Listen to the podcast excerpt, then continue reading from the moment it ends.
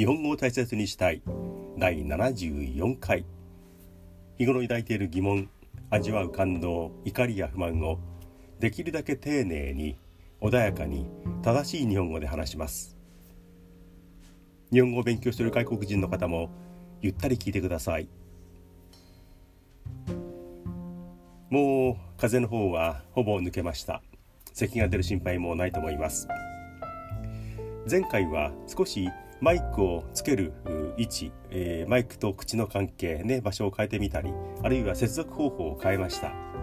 えー、どうなるのかなと思ったんですけれども音はまずまずかなと思いましたが雑音がやたらに入りました。もう雑音の原因も分かっているんですがね、えー、大変に失礼しました。今日はあの雑音はないかなというふうに思って収録しています。中2日か3日今までの中で一番間隔の短い配信になっていると思います。なんとなくねいや今日はもう録音するかということでね、えー、今喋り始めています。前回言い忘れたんですがあの人間ドックでね、え、私があの感じたことをいろいろ喋りました。体のチェックですよね。年に一遍やっているメディカルチェックですがその時にはロッカーの名前と、えー、名字だけで呼ばれるもうフルネームで呼ばない時代になりましたよっていうふうに申し上げたんですがその時にね感じていました。え83番の佐藤さん26番の高木さん呼ばれるのにみんなね返事しないんですよ。あの受診に受診に来てる人たちはあの人間ドックですから年配の人が多くて、まあ、35歳40歳以上、ね、50歳60歳近い人もいますよね。なのに返事する人ってほとんどいなくて黙って立ち上がってで黙ってその検査の部屋に入っていく。我々はね返事を呼ばれたらあごめんなさい。名前を呼ばれたらまず返事をしましょうというふうに習ってきたはずなんですが最近はもう違うんでしょうかね。私も64ですが最近の50代、え40歳代の人ってそう教えられていないんでしょうか。呼ばれたらムスッと立ち上がってふっと入っていく。なんか誰もいないのかな？呼ばれる該当者はどっか行っちゃってるのかなと思うくらい返事をしないでみんなスーッと立ち上がっていきます。みんな返事しましょう。名前呼ばれたら「はい」って言えばいいじゃないですか。というふうに思いました。はい余計なことね言いました。さてえーと今回は、えー、思いつくまま気ままにの回になります。ん？お前のポッドキャストはいつもそうだろう。気ままで思いつくままだ。そう言われますよね。確かにそういう感じですけどもいつも以上にということで聞いてください。えー、突然ですが皆さんベーグル好きですか？ベーグルって言った方がいいでしょうかね、えー、このアクセントはちょっと微妙ですね。えーと私はまあベーグルというふうに言ってしまいますがあの、えー、輪っかのような形。ドーナツの形をしたあのパンですよね。食べ物ですよね、まあ、ドーナツとは完全に違う。えーとね、あのベーグル専門店があったり、えー、ベーグル大好きっていう声も聞くしテレビなどでもベーグルのこういう店があってこんなの人気がありますよ。こんなものを挟むととても美味しいしなんてことをよくやっています。もうね多分ですね私が初めて食べたのはこれね生意気のようですけどもニューヨークで初めて食べました。20年ぐらい前でしょうかね。あの5番街を歩いていて、まあ、ベーグルというものは知ってはいたんですけれどもあこれって聞いたことあるな。まあ20年前ですから。ベーグルっていうのがこれかっていうんでね1個ねあの街で売っている、まあ、屋台で売ってるようなねあのところで買いました。えー、ベーグルか。1個買って。持ったら硬くて。かじったら硬くて。食べたらしょっぱくて。え？ー、これがベーグルであの大人気になりそうというものなのか。当時ですね。で今やもう大変な人気になってますよね。ね、えニューヨーカーはそれを盛んに食べていた。こんなに硬くてしょっぱいものを美味しいと思うのかな。不思議だなと思った記憶があります。それ以来、まあ、最近になって23年前に食べたことはありますがやっぱり硬くてしょっぱいなという印象は、えー、そのまんまでしたなんかね、うん、あれは作る工程で一回あの焼く前に煮るんだそうですけれどもそれでああいうふうに硬くなるんだそうですがあの硬さといいあの塩気の多さといいちょっとね私は無理というふうに思います。本当に定着していくんでしょうかねあの硬いしょっぱいベーグルがね私にとってはかなり疑問の食べ物ですねバラバラしてるでしょ思いつくままですえっ、ー、とね、えー、45日前にドコモショップに行きました。まあ、スマホ携帯をね、えー、ちょっと、えー、相談しようと思って、えー、ドコモショップに行きました。まあ、あのスマスマートフォンショップですよね。えっ、ー、とウィークデーの昼間に行きました。そうなるとね、えーと、時間帯的にも曜日的にもお年寄りとかが非常に多くてね、えー、空いてる時間に行きましょうということで、えー、時間のある定年してる人とかお年寄りたちがねかなり目立つ時間帯でした。私もね64ですからね、えー、その仲間に入っています。で、えーと、予約はちょっと携帯でできなかったのでもう予約できない直前の日だったので、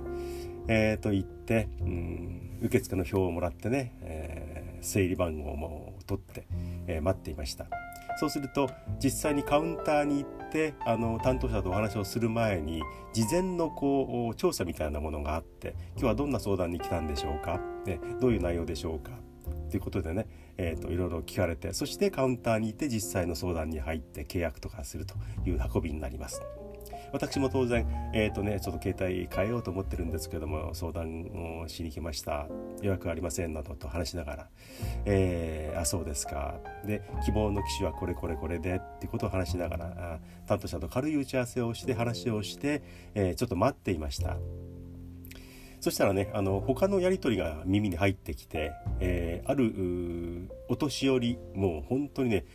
64の私がお年寄りっていうんですから相当に年配の方です。想像ですが、まあ、90近いおじいちゃま、うん、80は完全に超えています。でそれと一緒に来ている奥様じゃないな妹さんか娘さんか微妙だなというふうに思いました。私と同じような年齢かちょっと上かなという同伴の、まあ、付き添ってきている女性の方がいらっしゃいました。そのお二人ですよね。85歳オーバーの男性それから70歳前後の女性でした。でえっ、ー、と事前に話を聞いて聞こうというそのねドコモショップの係の人がやり取りをしていましたえー、今日はどんな相談にお見えになったんでしょうかというようなやり取りがあって私途中から聞いたんですがいやいやねもう30年も使ってるものだからねそんなで、うん、記録がないなんておかしいんだっていうふうにね女性の方が主に、え、代表してしゃべっていました。え、70歳ぐらいの人ですね、え、それを聞いているお店のスタッフがひざまずくような格好で「あそうですか。でもちょっとあのデータがなくていろいろやってみたんですけどいやだって30年も使ってる番号なんだからねあ使っているんだからそんな記録がないなんてことはないです」って言ってるんですね。だからちょっとトラブってるんだなと思って。そしたらそのお店のスタッフは一旦その席を離れて何かまた調べに行きました。そしたらそのあの90歳ぐらいの男性おじいちゃまとその付き添いの女の人の会話が聞こえたんですけれどもおかしいわよね。かなり品のいい方でした。かなり品のいいような喋り方をしていました。おかしいわよね。30年も使っていてもう何度も使ってるのにそんな記録がないなんて。これをね電話でやろうなんて言われたってやっぱり無理よね。やっぱりこうお店に来てちゃんとお話をしなきゃダメよね。今調べてくれてるみたいですからね。ってことを喋っていて。あなんかいろいろあるんだなと思って。そうしたらしばらくして、えー、そのお店のスタッフの女性が戻ってきて「あやっと分かりました。実はあの番号が違っていたようで要するにあのこの番号の電話のデータを調べてくれ記録を調べてくれでいろんなことやりたいっていうことだったようなんですがあの90歳だか70歳だかそのお年寄りの覚えていた番号というのが違っていてどうやったって番号違っていればデータ出てこないですよね。それでお店の人は非常に苦労して、えーと、その、うん、一旦席を離れる前に生年月日住所、うん、いろいろいろいろ聞いて、えー、個人情報をねいろいろ聞いてそれでその個人のデータの方から多分電話を検索したと思うんですけどもやっとその人の名前フルネーム生年月日が合う番号が出てきたら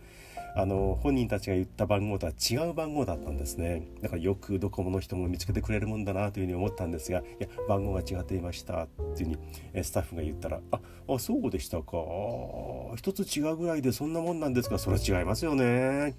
番号が違ってれば全く違う人が持ってる電話ですから。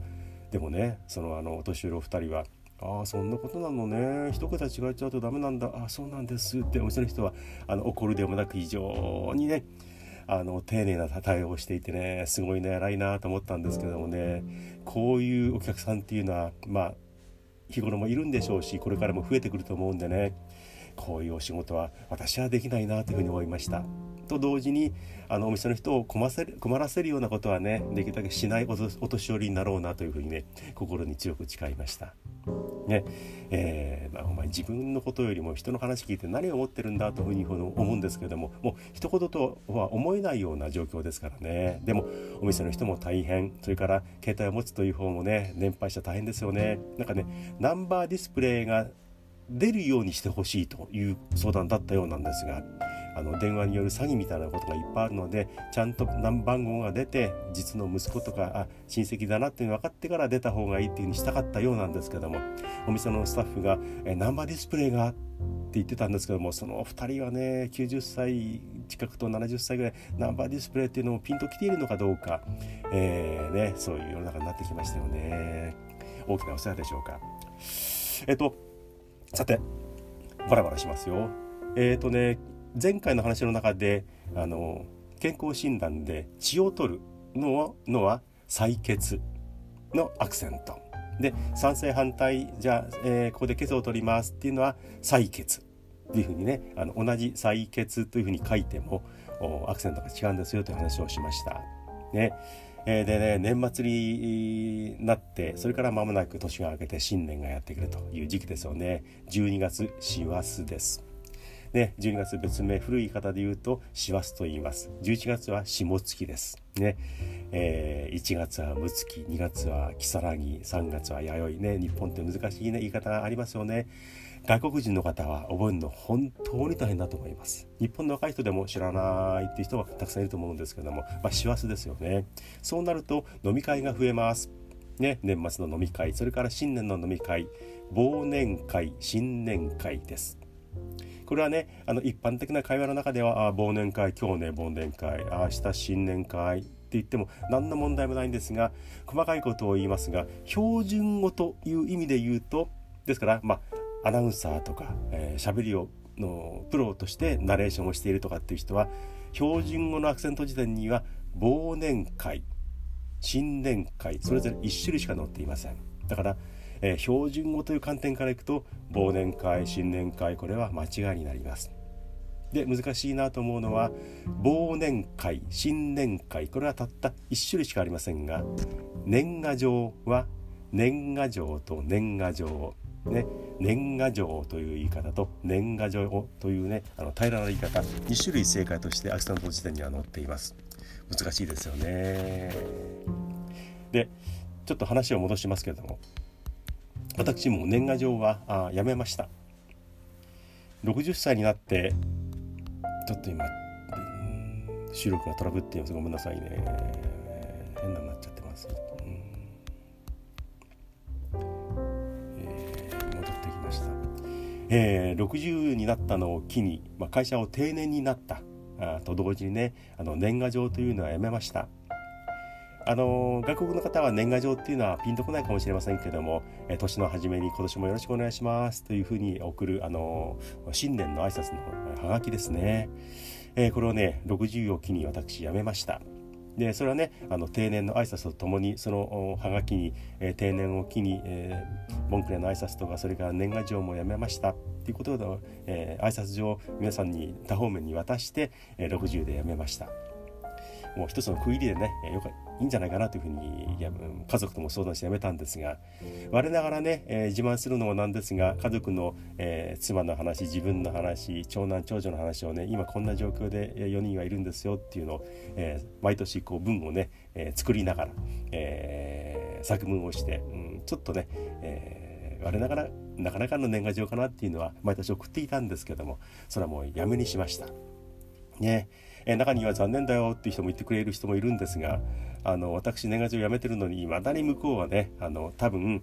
あの年賀状の宛名印刷ソフトに私の名前がまだ残ってるんですよね。あの印刷された何の手書きもない添えた文が何もないもので本年もよろしくお願いしますこう印刷したね年賀状があまだね5年6年経ってるんですけれども、えー、4年ですか。5年経ってるんですけどね。まだ来ています。だからねあの年賀状とか挨拶状って読んでいない人も結構いるんですよね、えー、去年のままのデータで送ってこられてるということでね。私のねあの住所も年賀状のその宛名印刷ソフトから外してくれてもいいんですけれどもね。あそんなものかなというふうに思いました。はい。年賀状年賀状。これはね2種類 OK です。ね年賀状はやめたのに去年からポッドキャストを始めたという変な親父ですよね。確かにね。うん。新しいものに飛びつきたかったのかな。苦しみながらもほぼというかね丸1年経って、えー、この74回目まで参りました。これからもよろしくお願いします。で iPhone 今7でこれを収録していますがうん。まもなくね iPhone11 に変えようかなというふうに思っています。たまたまドコモポイントというのがねある大きな買い物をしたらねドコモポイントがもらえたのでこの機にやるかというふうに思っています。iPhone11 使いこなせるでしょうか？ね。データの移行など大丈夫なんですかね？そしてもう一つお知らせがあります。えー、一方通行のポッドキャストで、えー、やらせてもらっていますけれどもえっ、とね生意気ですが、あるアドレスを作りましたえ大切 .japanese.gmail.com です。えー、taise で tsu.japanese j-a-p-a-n-e-s-e アットマーク gmail.com でございます。ここにね、もしできたら意見でも質問でも苦情でも皆さんの近況報告でも何でもいいのでえー、今回ひどいぞ長すぎるとかねなんだこれはまあちょっとあの途中回線が多すぎるぞ早口もひどいとかね何でも構わないので送ってください。えー、もうこれはあのどこの国の方でも何語でも構いません、えー、先ほどのアドレスまで送ってもらえたら、えー、どんなソフトを使ってでも翻訳して意味を感じながら返事が必要であれば送ってよければあの返信もしたいなというふうに思っておりますどんなものでも構いません。よろしくお願いします。ね。えーと、このあのポッドキャストのタイトルの方にもタイトルの方にもこのアドレスをちょっと添えようかなというふうに思っております。何でもいいので反応がもらえたらなというふうに思っております。さて20分を今回も切りましたよ。思いつくまま気ままにのこの第74回中3日で、えー、お伝えしました。聞いてくれて本当にありがとうございます。かなり早口ですよね。できるだけゆっくり穏やかになんていうふうに言ってるんですができるだけというところでね勘弁、えー、願いたいと思います。でも本当に聞いてくれて本当にありがとうございます。